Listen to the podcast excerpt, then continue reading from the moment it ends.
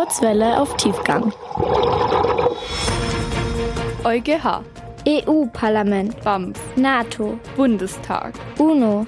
Politik ist voll kompliziert. Politische Zusammenhänge einfach erklärt. In den Nachrichten ist häufig von Entscheidungen der EU, also der Europäischen Union, die Rede. Aber was genau ist die Europäische Union? Alexander Müller von der Bayerischen Landeszentrale für politische Bildungsarbeit.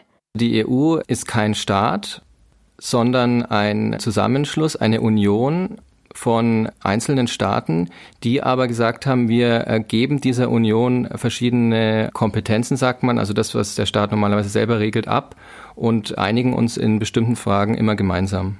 Eine dieser Fragen ist zum Beispiel, welche Qualität Produkte oder Lebensmittel haben müssen, die in der ganzen EU gekauft werden können. Derzeit sind 28 Länder Teil der EU.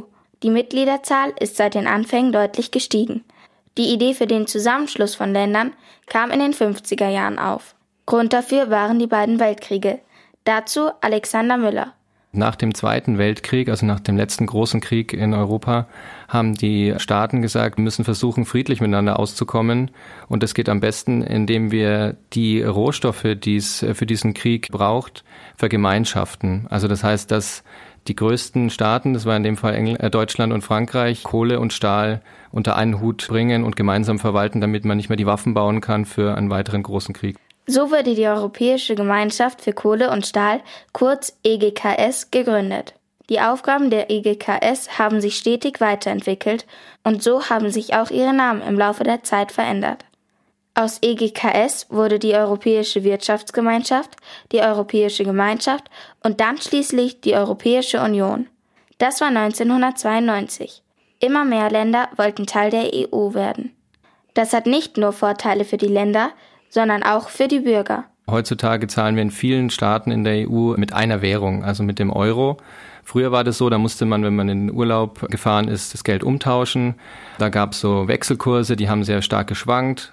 Das zweite wäre dann, dass man halt frei reisen kann. Man kann ganz einfach über die Grenze fahren, muss keine Grenzkontrollen über sich ergehen lassen, braucht keinen Reisepass, kein Visum beantragen, wie es zum Beispiel bei Reisen nach Russland oder in die USA der Fall ist. Ein Vorteil für die Länder ist, dass es in allen EU-Ländern einheitliche Regeln gibt, zum Beispiel beim Handel. Außerdem müssen die Länder keine Zölle, also Gebühren bezahlen, wenn sie untereinander Waren austauschen. Aber nicht alle sind begeistert von der Arbeit der EU. Deshalb hat sich Großbritannien 2016 dazu entschlossen, die EU zu verlassen. Viele finden, dass die EU zu viele und zu komplizierte Regeln aufstellt und sich deshalb zu stark in die Arbeit der einzelnen Länder einmischt. Alexander Müller von der Bayerischen Landeszentrale für politische Bildungsarbeit kennt noch weitere Kritikpunkte. Das andere, was die Leute immer sagen oder auch Beobachter, ist dies mit der Außenpolitik, dass Europa mehr nach außen mit einer Stimme sprechen soll. Das liegt eigentlich auch noch mehr in der Hand der Einzelstaaten und nicht so sehr in der Hand der EU. Bei aller Kritik steht fest, die EU sorgt dafür, dass Länder, die vor Jahrzehnten noch Krieg geführt haben, zusammenarbeiten und zusammenwachsen. So ergibt sich ein friedliches Leben in Europa.